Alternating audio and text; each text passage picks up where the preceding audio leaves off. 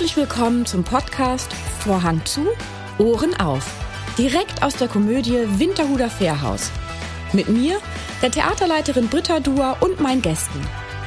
Dieser Podcast ist für alle, die schon immer mal hören wollten, was auf und hinter der Bühne so alles gesagt wird, wenn der Vorhang zu ist. Also, Vorhang zu, Ohren auf. Tja, was soll ich sagen? Mit meinem heutigen Gast spreche ich über so ziemlich alles. Europa, peinliche Momente, Hefeteig, um nur einige zu nennen. Herzlich willkommen, Götz Otto. Du stehst ja gerade im Stück, es ist nur eine Phase Hase bei uns auf der Bühne. Und in diesem Stück geht es um Alterspubertät. Und da kommt mir natürlich gleich als erstes die Frage in den Sinn, mhm. wie gehst du selbst mit dem Altwerden oder Älterwerden um? Hast du damit also, Probleme ähm, oder? Wie geht man mit dem Älterwerden um? Erstens mal, ich finde dieses Wort Alterspubertät, das, äh, was wir da auf die Bühne bringen, ein Stück weit schwierig, weil äh, natürlich äh, passieren im Alter auch hormonelle Veränderungen und natürlich passiert da etwas, was vielleicht un ungewohnt ist, aber ich meine, das ist Leben. Also es, ist, es war mit 17 war das ungefähr genauso und mit 18, mit 35, mit wie auch immer. Und jetzt ist man halt 50 plus und man muss sich auf die neuen Veränderungen einfach einstellen. Und ähm, ich persönlich habe da relativ ich würde mal sagen, weniger Probleme damit, weil ich das akzeptiere. Ich lebe in meinem im Hier und Jetzt und auch lebe auch mit meinem Alter, was, was auch immer das bedeutet. Ähm, und habe das große Glück, dass ich äh, noch relativ verschont bin von körperlichen Gebrechen, die dann wahrscheinlich alle noch im Alter auf uns alle zukommen. Und von daher ähm, nehme ich das so, wie es ist. Also natürlich hat jetzt in dieser Phase äh, kommt also 50 plus, kurz vor rein theoretisch Rente, aber wir werden nie, ich werde nie in Rente gehen, ähm, sowas kriege ich gar nicht, ähm, kommt natürlich auch so eine gewisse Form von Bedeutungsverlust, aber das ist ganz normal. Die Geschichten, die heute erzählt, also Geschichten war bei mir auch schon so, sind Film- und Fernsehmäßig, in der, sind in der Regel Geschichten von 20, 30-Jährigen, sogar manchmal Coming-of-Age-Geschichten. Welche Geschichten werden erzählt über 50-Jährige? Relativ wenige. Also das ist mir schon klar. Dementsprechend sind äh, gibt's weniger Rollen. Ähm, es sei denn, man darf auf der Theaterbühne stehen und da gibt es Rollen für 50-Jährige, auch Hauptrollen. Vor der Kamera weniger. Aber mei, so ist es halt. Ich kann daran nichts ändern. Ähm, muss damit leben und tut es eigentlich ganz gut. Ja, der Begriff Alterspubertät ist ja auch plakativ gemeint, weil man damit eher was anfangen kann dann, als, also mhm. man, da entstehen ja schnell Bilder, weil man ja die ja. Jugendpubertät sich dann vor Augen hält und ich muss mir dann immer sagen, auch bei den eigenen Kindern und auch an mich selbst denken und sag, naja, hormonell gesehen zersetzt sich das Gehirn in der Zeit so ein bisschen und setzt sich dann neu zusammen. Mhm. Das hilft mir dann immer gut damit klarzukommen, mit was auch immer für emotionalen Schwankungen da manchmal einem entgegenspringen können. Wobei, und da hast du total recht, wenn man genau hinschaut, kann einem das in jeden Lebensphasen passieren und passiert auch in jeder mhm. Lebensphase. So, ja, ja, eben, also diese Synapsen werden mit 50 nicht nochmal neu ver äh, verknüpft. Das passiert wirklich nur in der normalen Pubertät. Die Frage ist nur, äh, verlieren sich da irgendwelche Synapsen? nee, da sind wahrscheinlich viel weniger da als früher, das ist mal ganz klar. Du gehst daher mit in der Form, würde ich sagen, bewusst im, um, indem du ja auch dich äh, körperlich betätigst, Sport treibst. So, also ne, das ist ja immer dieses klassische Aber gut, das Muskeln ich, aufbauen, das normal. Eigentlich, also jetzt du meinst, du meinst meine Figur? Oder meinst du Nein, ich meine dich als Mensch. Sport mache ich immer schon. Das habe ich jetzt nicht angefangen, als ich 50 wurde. Nee, ist ja auch, finde ich, äh, der beste Weg, um also Flexibilität zu erhalten und Muskel aufzubauen oder Muskel zu erhalten, ist meines ja. Erachtens wichtige Dinge für, fürs Älterwerden fürs Wohlfühlen. Also ich fühle mich einfach überhaupt nicht wohl, wenn ich lang, mich lang nicht bewegt habe. Und vor allen Dingen, ich bin knapp zwei Meter und der Körper ist größer als andere Körper und braucht, wenn ich nichts mache, dann tut's mir überall weh. Und zwar nicht, weil ich, weil ich äh, chronische Schmerzen hätte oder sonst irgendwas, sondern weil das Ding einfach ein bisschen größer ist als das Ding von anderen Menschen und dementsprechend muss das auch äh, ja, bewegt werden und ähm, benutzt werden. Deswegen habe ich dir extra den Satz auch reingebracht. Den, also das steht gar nicht im Stück. Den Körper zu benutzen macht nämlich Spaß. Hast du dich auch schon in der Jugend, also ich gehe mal davon aus, dass du auch recht früh schon groß geworden bist, ne? also mhm. irgendwann in der Pubertät oder späten Pubertät, so ja, 16, 17, ne, irgendwie. Also ich bin nicht erst in der Alterspubertät groß geworden. Nein, nein, nein, dass ja. du schon vorher sehr groß warst. Warst du, hattest du immer schon eine gute Körperkoordination? Ich frage deswegen, weil ich durchaus auch ähm, mehrere junge Leute beobachtet habe schon, die auch um die 1,98, 2 mhm. Meter sind. Mhm. Und wenn sie keinen Leistungssport jetzt wirklich betrieben haben, äh, ja, dann sah das immer anders aus als bei anderen, wenn die sich bewegt haben. So eher schlaksig, so eher mhm. unkoordiniert. Mhm. Und war das bei dir auch so oder hattest du durch naja, das ich Rudern war Leistungssportler und halt. genau. Also ich habe relativ früh angefangen mit Rudern. Ich glaube, da war ich, ich mal sagen, 14 oder sowas. Davor habe ich Fußball gespielt und irgendwelche anderen Sachen gemacht. Also körperliche Stabilität ist beim Rudern absolute Grundvoraussetzung. Es hat dir also geholfen, ja. in jeder Lebenslage und auch groß zu bleiben, in Anführungsstrichen, ne? weil große Leute, sehr große Leute ja auch gerne mal tendieren, hm. so immer dieses sich ein bisschen einrollen, nach unten gucken oder nach unten sich richten. Sind die in deiner Familie alle so groß? Also deine Eltern, äh, also, Schwester? Also, ich glaube, ich bin der Sohn des äh, Postboten.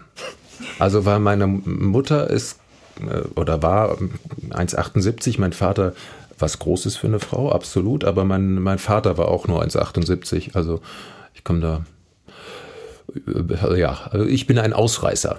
Wobei, da müsste man vielleicht noch mal tiefer gehen und gucken im Stammbaum, Verwandtenstammbaum naja, deiner schon, Mutter.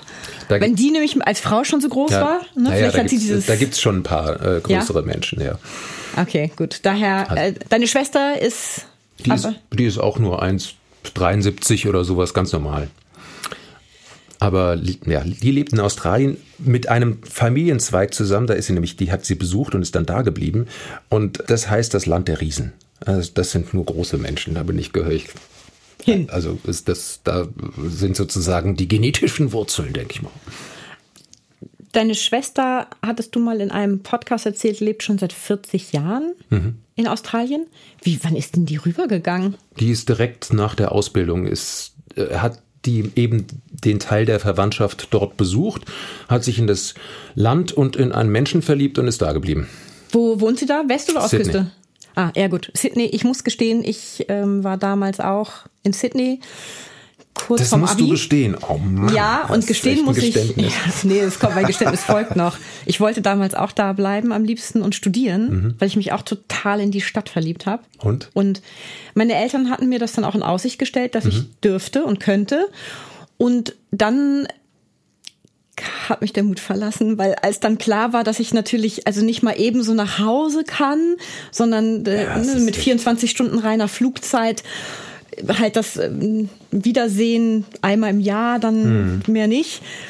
Da habe ich mich dann nicht mehr getraut. Ja, es ist echt, das ist echt ein Ritt darunter. Und darum bewundere mhm. ich deine Schwester umso mehr, also klar, ja. die hat jetzt auch noch dann ne, ihre Liebe gefunden, das dann nochmal Anreiz, um da zu bleiben. Aber ich finde das trotzdem mutig, wenn man so jung dahin geht und sagt, ich mach das. Ja, also jetzt äh, ein Thema Alter und so weiter. Äh, jetzt wird's schwieriger für sie, weil sie würde natürlich viel lieber ihre alten sozialen Infrastrukturen, ihre Familie und so weiter häufiger sehen, ja, weil ihre eigenen Kinder sind schon längst draußen, die machen ihr eigenes Ding. Und jetzt äh, ist sie kurz vor der Rente und denkt sich auch so ein bisschen und jetzt jetzt leidet sie darunter mehr als noch vor 20 Jahren. Also dazu kommt, dass meine Eltern äh, auch irgendwann mal weggezogen sind, die sind nach Frankreich gezogen. Also es, äh, die haben, mein Vater wurde sogar noch Franzose und ähm, also hat mich dann sozusagen zum Halbfranzosen gemacht. Toll, oder? das steht gar nicht in deiner Vita. Ich will gleich meine Vita schreiben. Götz Otto Halbfranzose. das heißt, er hatte die Bäckerei dann geschlossen mhm. oder war und, und dann von da aus direkt nach Frankreich? Nach, Der, der hat dann noch weiter in, gebacken in, in Frankreich, in Saumur. Ach so, tatsächlich quasi ausgewandert. Genau. Also nachdem die Bäckerei niemand übernommen hat von seiner Familie, hat er gesagt, gut, jetzt gehe ich. Der, der ist im Saarland aufgewachsen, ähm, also sozusagen Spätdeutscher. Und äh, da hat er seine Ausbildung in Luxemburg gemacht und äh, ist dann lange im Belgisch-Kongo gewesen als Bäcker, also in Afrika. und dachte, er will irgendwie mal sein, sein Leben eigentlich in einem frankophilen Land verbringen. Und das ist Frankreich ja nun mal. Und nachdem keiner die Bäckerei irgendwie übernommen hat, hat er gesagt, gut, dann hau ich ab. Und dann ist er nach Frankreich gegangen mit meiner Mutter. Aber es ist ja nett, dass er sie mitgenommen hat. Ja, finde ich auch. Ich meine, er hätte auch sagen können. Ja, das finde ich, das war von ihr grandios. Das muss man sich vorstellen. Also da mitzugehen, solche Träume einfach mitzumachen irgendwie. Und auch schon, alles abzubrechen, ne? Ja. Also vor Ort. Ja, ja, absolut. Da, also das ist schon große Liebe, mhm. muss man da sagen, dass man das dann mitmacht und nicht sagt, ja, du geh du mal nach mhm. Frankreich, mhm. wir sehen uns dann, wir sie nicht. Alle, alle halbe Jahr mal und dann. Du erscheinst mir wahnsinnig reflektiert zu sein und sehr viel nachzudenken. Und ich habe mich gefragt, ob du immer schon so warst oder ob das irgendwann dazu kam. Oh, lass mich mal drüber nachdenken. Ähm, das kann ich natürlich nicht beantworten, diese Frage. Ehrlich nicht? Nein, wie soll ich das machen? So selbstreflektiert bin ich natürlich auch nicht. Aber hast du es nicht? Also Nein, ich bin schon immer jemand, der so äh, viel mit sein, viel in seinem eigenen Kopf unterwegs ist will mal auch sagen. damals schon war es. Weil, ja, also ich weiß, schon. bei mir war es früher überhaupt nicht so, als ich ganz jung war. Mhm. Weiß ich auch nicht. Da nee, war, also. Da war nichts viel. Ich war sogar schon vor der Pubertät so. Würde ich, ja, also ich, wenn ich mehr so Sachen, man sieht ja manchmal so ich habe nie Tagebuch wirklich geführt, aber ich habe es ungefähr 17 Mal versucht, das regelmäßig zu machen. Und wenn man dann die Aufzeichnung, die, die Rudimente dann nochmal vorkramt, denke ich mir, Wahnsinn, was du dir alles für Gedanken gemacht hast. Krass. Ich finde, dann fragt man sich auch jedes Mal oder denkt, also ich denke mir dann immer, oh, schade, dass ich nicht, nicht das regelmäßiger gemacht habe. Ich würde so gerne nochmal in meinen Kopf von damals mhm. reingucken. Ja. Aber ich habe es auch nie, also ich habe es leider auch nie geschafft. Du achtest ja auch sehr auf Sprache und auf die Bedeutung von Worten. Kam das dann, also vor allem, wenn hm. du deine alten Tagebücheraufzeichnungen liest, war das da auch schon so, dass du darüber quasi sinniert hm. hast? Oder kam das dann wenigstens, als du ein bisschen älter warst, dass du darauf achtest, was heißt das Wort eigentlich und in welchem Kontext benutze ich es am also, besten? Ich habe ja, da war ich noch auf der Schauspielschule äh, und während der Schauspielschule habe ich mit einem Filmhochschüler und einem dritten Freund zusammen eine Drehbuchfirma gegründet und wir haben Drehbücher geschrieben. Das Ach, darum war, heißt es, dass du Autor bist. Ja, unter anderem. Also ich habe ja. eine eigene Company, FreeX, die gibt's immer noch. Und wir haben, äh, ich habe mehrere, es gab ja immer diese ZDF-Weihnachtsmehrteiler ähm, so Patrick Packard und so weiter oder, oder Haus der Krokodile, davon habe ich zwei geschrieben. Und zwar ähm, Frankie hieß das eine. Da ging es um so einen Jungen, der Gitarre äh, lernen wollte. Es war total absurd, sehr, sehr lustig. Mit Maffei haben wir da zusammen gedreht. Es war auch äh, echt äh, auch eine Erfahrung da draußen bei dem im Studio. Und das andere hieß Zwei allein. Es war eine Geschichte mit einem, von einem Jungen mit seinem Hund. Und das war auch ein Weihnachtsmehrteiler. Und viele andere Sachen habe ich auch geschrieben. Und irgendwann nach Bond habe ich dann gesagt, so, ich glaube, ich habe keine Zeit mehr zum Schreiben. So viel zu schreiben kriege ich nicht mehr hin. Habe die Firma verlassen und habe gehofft, dass die Firma dann Sachen für mich schreibt. Das haben sie aber nie getan. Bäh. Unverschämtheit. Kannst ja gleich mal nochmal schreiben. Äh, ich weiß von mindestens einem Tattoo was du hast. Ja. Hast du noch mehr?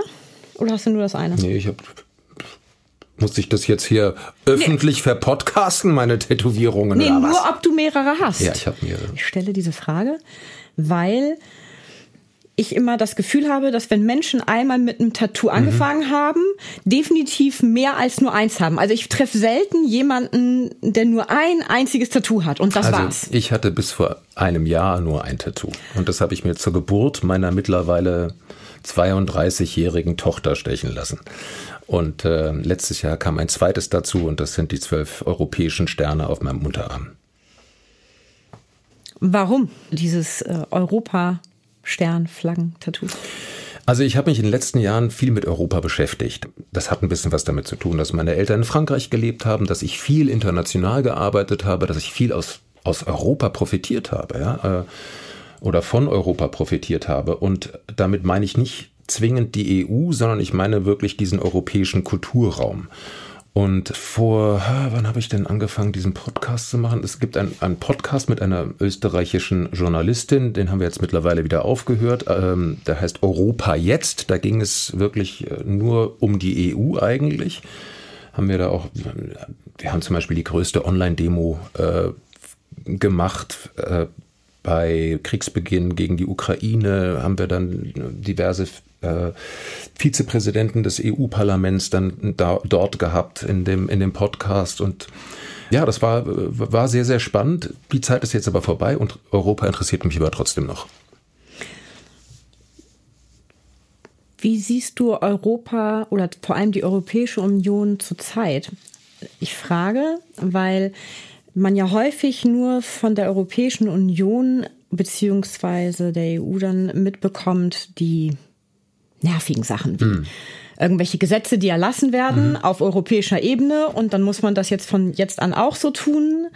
Und ähm, manchmal, ich liebe zum Beispiel Europa, ich liebe das Modell und den Gedanken. Mhm. Und ich finde, das ist vor allem die Jugend, die jetzt da ist, also auch meine Kinder. Ich finde das so toll, dass du die Möglichkeit hast, innerhalb dieser EU überall hinzugehen, mhm. überall arbeiten zu dürfen, überall leben zu dürfen, alles als deine Heimat aufnehmen zu dürfen, ohne Visa, ohne Anträge, ohne irgendwas. Mhm. Ja, diese grenzenlose Freiheit die ja nicht immer so war. Früher musste Absolut. man ne, viel. Bei uns im Stück läuft ja anschließend Männer am Schlussstück und momentan läuft gerade auf Netflix die sechsteilige Serie äh, Das Boot. Das war ja nicht nur ursprünglich ein BR-Fernseh-Sechsteiler. Wenn man sich das anguckt, das ist der Wahnsinn. Also die Vorstellung, wie wir uns Europa wirklich über Jahrtausende auf den Kopf gehauen haben und was jetzt Sache ist, also wie wir jetzt miteinander leben. Das ist ein großartiges äh, Friedensprojekt, die EU, muss man sagen. Die hat aber ganz viele, ähm, und natürlich hören wir äh, da fragt man sich ein bisschen auch, warum wir das nur so hören. Ähm, viel über die Problematiken oder Probleme der ganzen Bürokratie und äh, die Normen und hast du nicht gesehen. Das gibt es allerdings, viele von diesen Dingen gibt es in, gibt's in jeder Nation, äh, nationalen ähm, also in den Ländern selber gibt es das auch. Das gibt es nicht nur in der EU, diese ganzen Normen und äh, da muss halt bestimmte Dinge einfach, äh, damit man das auch einordnen kann. Keine Ahnung, musst halt irgendwie, ja, du brauchst Parameter und mit denen muss man arbeiten. Das ist die eine Sache. Die andere Sache, ich, das Hauptproblem finde ich bei der EU ist derzeit noch ähm, diese enorm, also erstens mal, wir haben ein Europaparlament, das größte Parlament der Welt, was überhaupt gar kein Initiativrecht hat. Das heißt, die können überhaupt nicht aus dem Parlament heraus irgendein Gesetz entwickeln. Das können die nicht. Das muss immer aus der Kommission oder aus dem Rat kommen. Und ähm, sowohl die Kommission als auch der Rat, also der Europäische Rat und der Europarat, zwei unterschiedliche Dinge, sind eigentlich nicht demokratisch gewählt, sondern sind von den Länderregierungen äh, bestimmt. Also es gibt ganz viele strukturelle Schwierigkeiten in der Konstruktion der EU. Das wissen die Leute, die dort arbeiten auch. Nur ähm, gibt es dummerweise dieses Veto-Prinzip. Das heißt, eine Veränderung innerhalb dieser Konstruktion muss von allen Teilnehmern abgesegnet werden und jedes Veto äh, verhindert eine Veränderung dieser Konstruktion. Und das macht es momentan ein bisschen statisch und nicht veränderbar. Aber in der Situation, in der wir jetzt leben, wo es auch um Nationalismus, um Faschismus in Deutschland, äh, solche Dinge wieder geht, finde ich ein ein Konzept, wo man sich von der Nation, von dem, was also in unserer Vergangenheit sehr häufig zu Problemen ge äh, geführt hat, wenn man sich von diesem Begriff Nation ein Stück weit verabschiedet und sagt, wir können uns alle unter dem Schirm der Europäischen Union und vor allen Dingen der europäischen Werte wiederfinden. Das finde ich doch toll. Da brauche ich doch, äh, ja, da brauche ich die AfD nicht. Also ich bin ja ein großer Fan davon, den 9. Mai, das ist ja ähm, der Europatag von der Europäischen mhm. Union. Ne? Ähm, da bin ich ja dafür, dass man den tatsächlich als Feiertag in jedem europäischen Land mhm. einführt, mhm. sodass Leute auch frei haben, wie meinetwegen am 1. Mhm. Mai, und dass man an dem Tag ähm, feiert, und zwar den Urgedanken der mhm. EU, dass man das gemacht hat damals, sich wirtschaftlich ähm, und inhaltlich zu verbinden, mhm. um nicht mehr so schnell und einfach Krieg gegeneinander führen zu können. Mhm. Und das finde ich ist ja der tollste Gedanke ever. Und ich finde, wenn man das wieder ein bisschen mehr in den Mittelpunkt rücken würde und das ein bisschen mhm. mehr pushen würde. Ja, es gibt ganz enorm dann, viele positive Aspekte, ne, also die alle Leute ich, unterschreiben würden, wenn genau. man sie mal mit der Nase drauf stupst. Genau, viele wissen es einfach nicht. Es werden dann ja eher wie, wie halt so häufig die negativen Dinge oder die Dinge, die einem halt nicht so wirklich passen, mhm. die nimmt man dann total doll wahr und die sind dann sehr stark im Bewusstsein und dann heißt es, ja, äh, nervt, ist alles doof. Mm, mm, mm. Aber ähm, die EU macht das ja auch schon ganz gut, dass es manchmal Ortschaften gibt oder auch Straßen, wo dann die Schilder hängen, mit europäischem Geld quasi mhm. saniert. Ja, das finde ich ja auch immer ganz clever, dass man das auch weiß, ja, was ja, passiert absolut. da. Und dafür, eigentlich wäre ich halt für diesen Feiertag am 9. Mai und dass man dann gemeinschaftlich feiert, dass wir dieses grenzenlos sind in der EU. Darum, ich bin da ja total bei dir. Sehr schön. Auch wenn ich mir kein Tattoo stechen lasse. Hast du Tattoos? Kein einziges. Kein einziges. Kein einziges, aber das liegt unter anderem daran, dass ich Angst vor Nadeln habe. Ich, ich, ich habe ja das letzte vor 30 Jahren und jetzt wieder, das, das, tut überhaupt nicht mehr weh. Ich war total, es war total überrascht, dass damals, das hat echt weh getan, vor 30 Jahren. Aber jetzt, das ist ja wirklich Pillepalle. Das ist eine ganz andere Technik mittlerweile. Ich sag ja total krass. Ich bin immer noch nicht überzeugt. Ich habe noch nicht mal Ohrlöcher. Oh, okay.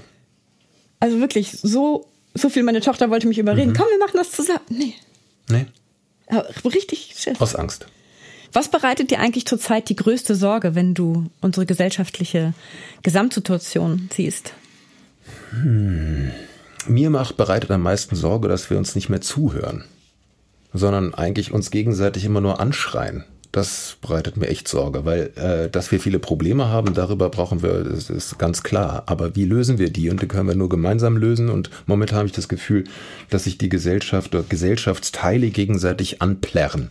Und das finde ich total falsch. Ich finde, wir müssen zuhören.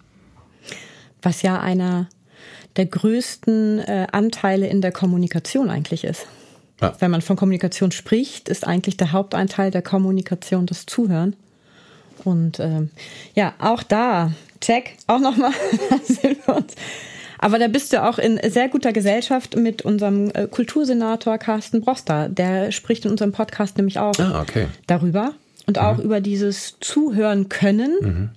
andere Meinungen, ja, äh, aufnehmen können, zuhören können und dann einen gemeinsamen Konsens zu finden. Mhm. Ja gut, das ist, das ist die hohe Schule, aber zuhören ist schon mal der erste Schritt. Erklär doch mal, was, was du unter Nachrichtenhygiene verstehst.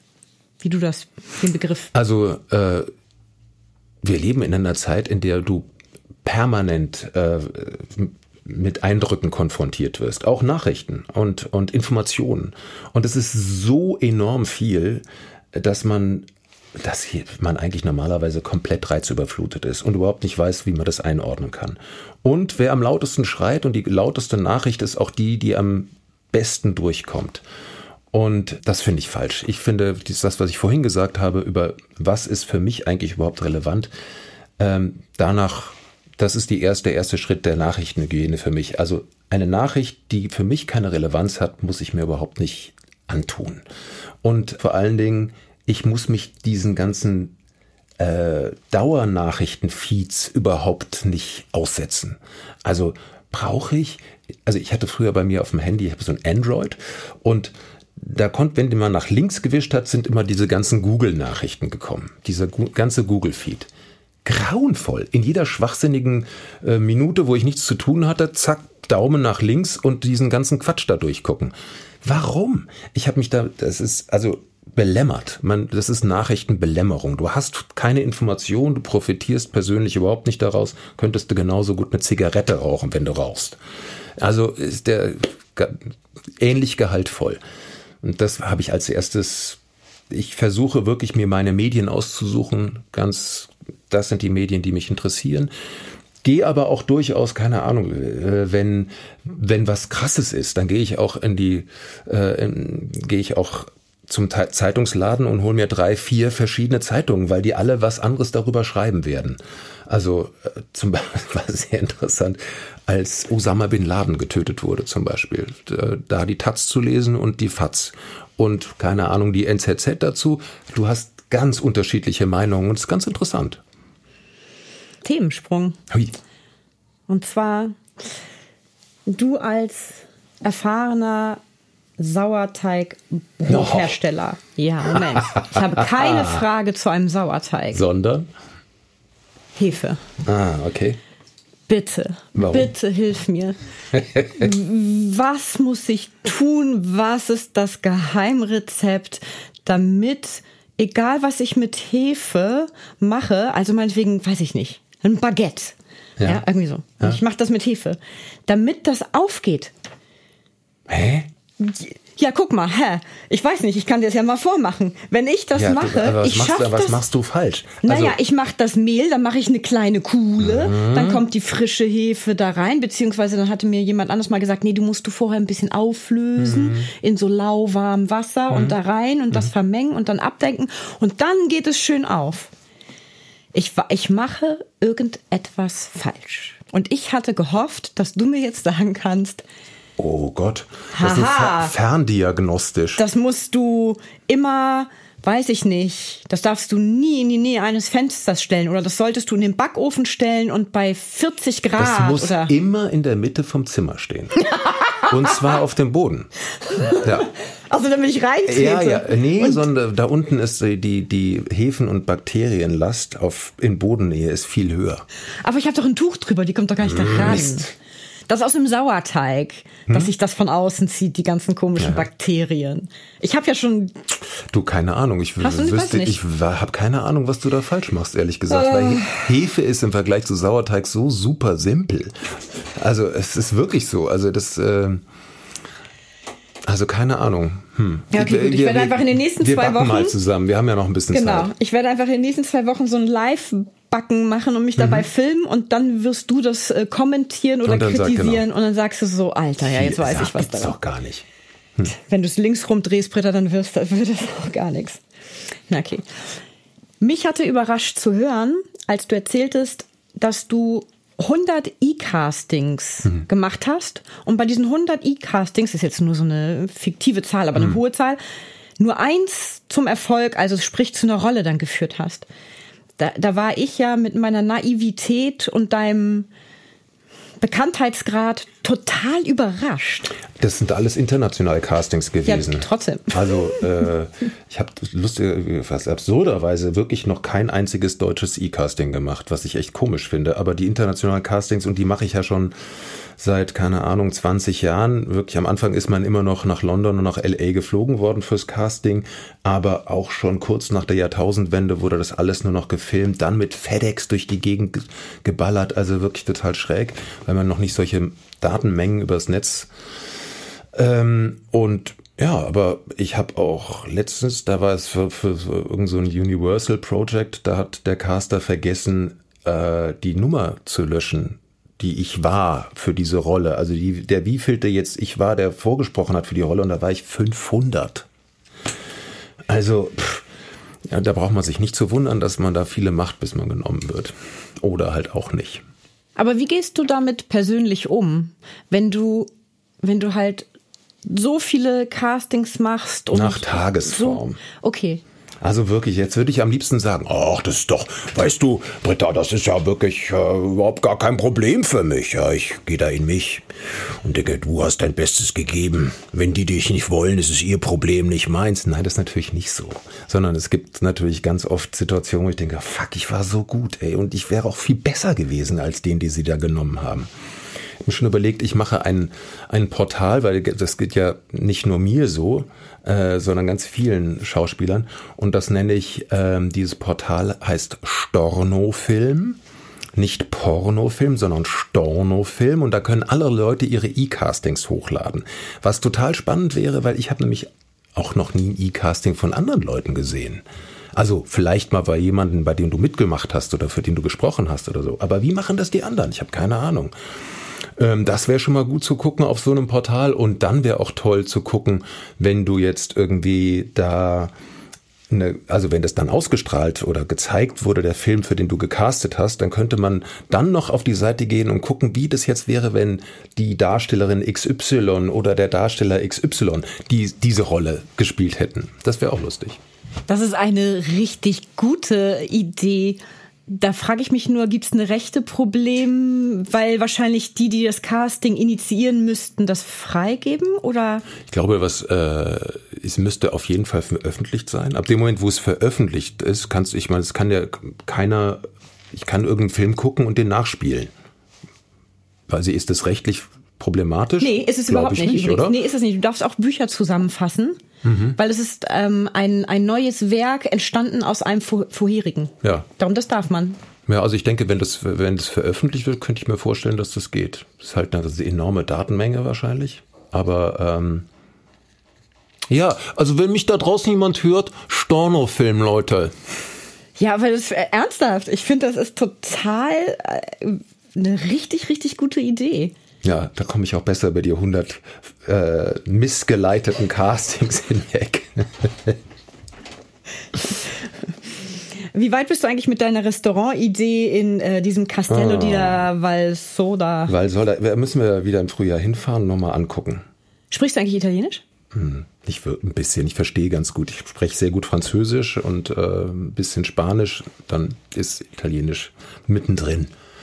Also ich verstehe es ganz gut, aber kann ich mir das so vorstellen, dass du das so gut verstehst wie ich einen tief österreichisch sprechenden Menschen oder ein oder weil Schweizerdeutsch, muss ich mal ganz ehrlich sagen, ich habe es letztens auf Netflix eine mhm. Serie gucken wollen und ähm, ich gucke Serien sehr gerne im Original. Mhm. Weil ich mich sonst immer, ich fühle mich ja, immer betrogen, weil mhm. das passt meistens ich. nicht zur mhm. Figur, wie die mhm. reden. Ne? Es ist irgendwie immer anders. Außerdem kenne ich die meisten deutschen Synchronstimmen leider persönlich.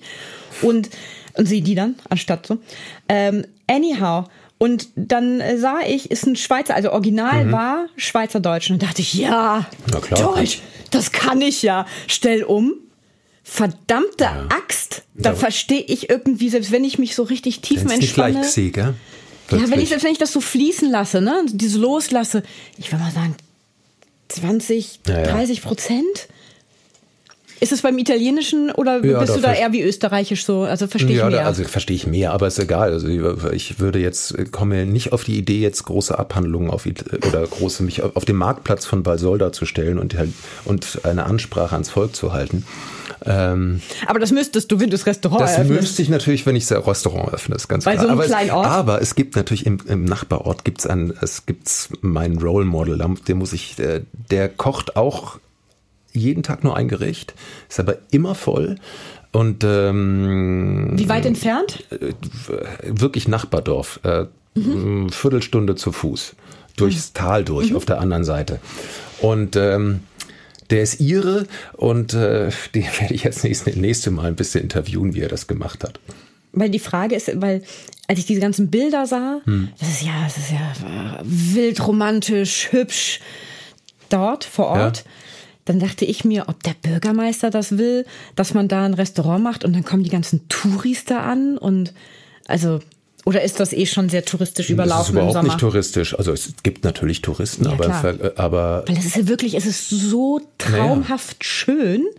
Ja. Dass ich mir dachte, wenn Götz Otto ja. da ein Restaurant eröffnet und dann auch noch mit einem Freund und das auch noch gut sein sollte in irgendeiner. Form, dann hast du ja, also dann hast du ja die ganze Bohème da also, sitzen, die dann, weiß ich nicht, und dann noch mit dem traumhaften Da muss Blick. der Clooney, der wohnt nämlich am ja, Nachbarsee, der muss dann auch kommen. Der kommt auf jeden Fall. Der kommt bestimmt. Ernsthaft, der kommt tausendprozentig. Ja, ich habe, hm? ich, ähm, als ich meine Frau kennengelernt habe, das ist ja schon etwas her, ist schon ein paar Tage her, war ich auch von Herrn Clooney, das war nämlich bei, bei der Berlinale, war ich bei dem eingeladen auf dem Tisch und dann, weil der hatte auch einen Film da und ich habe gesagt, ich möchte mit meiner Frau den Abend verbringen.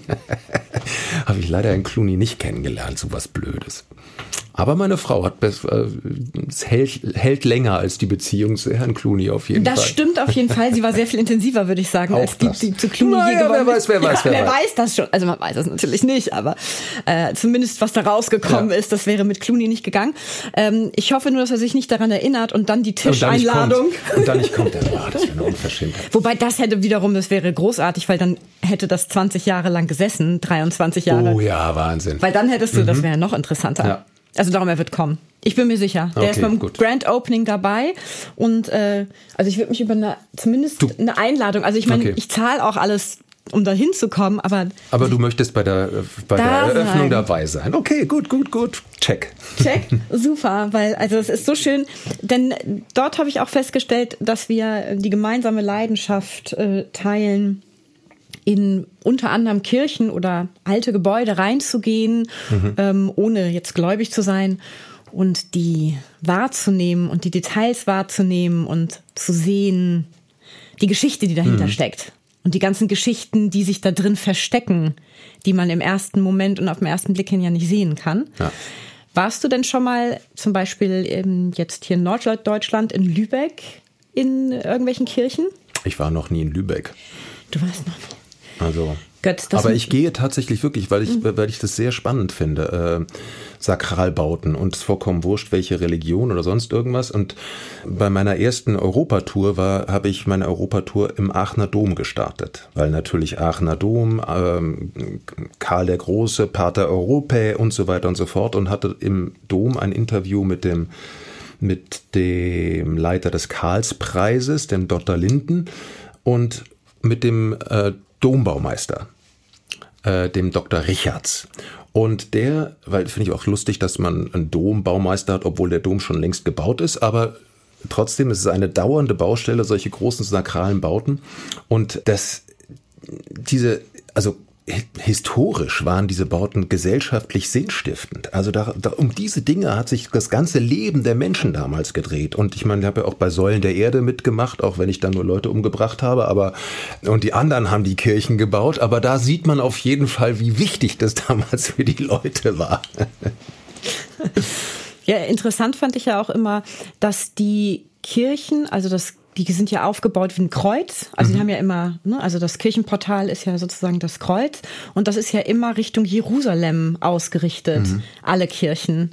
Wobei ich mich dann sollte so sein. Genau, ja, genau, wobei ich mich fragte, genau, wobei ich mich fragte, wer stand denn da dann immer mhm. genau mit dem Kompass, um das dann äh, so, die Linie zu ziehen. Das äh, das ist auch wirklich Richtung gen ja, Jerusalem. Aber solche Sachen, ich finde es immer so spannend, weil man durch das, was man weiß und das, was man fühlt und das, was man gelernt hat, nimmt man ja Dinge wahr und mhm. sieht sie. Und ich finde das so wahnsinnig spannend bei Gemälden oder aber auch in Kirchen.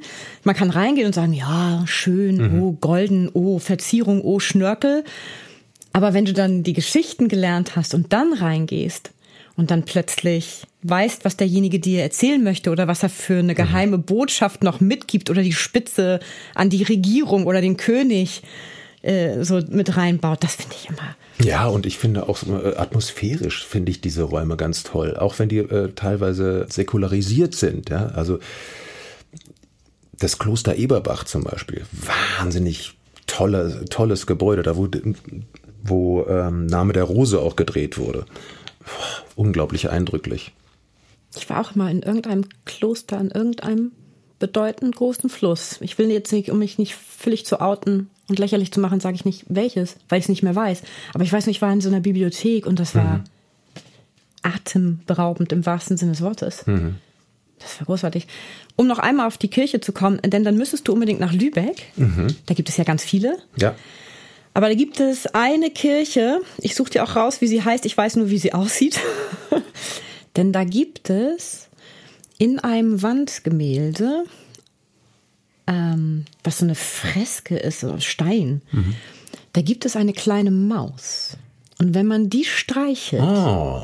dann hat man Glück. Das habe ich als Kind immer wieder ausprobiert und habe im Kartenspielen gegen meine Oma immer gewonnen, wenn ich sie gestreichelt habe. Okay, das heißt, ich muss jetzt nach Lübeck die Maus streicheln, weil Axel Milberg ja nicht mehr Tatortkommissar macht und ich den dann, ich muss mit Axel sprechen, dass er mich da ins, ins Boot bringt. Das also, ganz klar. genau. Leute, und ich, ich finde, muss los, ich muss jetzt nach Lübeck. Ich ja, habe keine Zeit finde, mehr. Warte mal, der Podcast müsste jetzt langsam mal vorbei sein. Genau. Lübeck, ich muss zur Maus, Leute!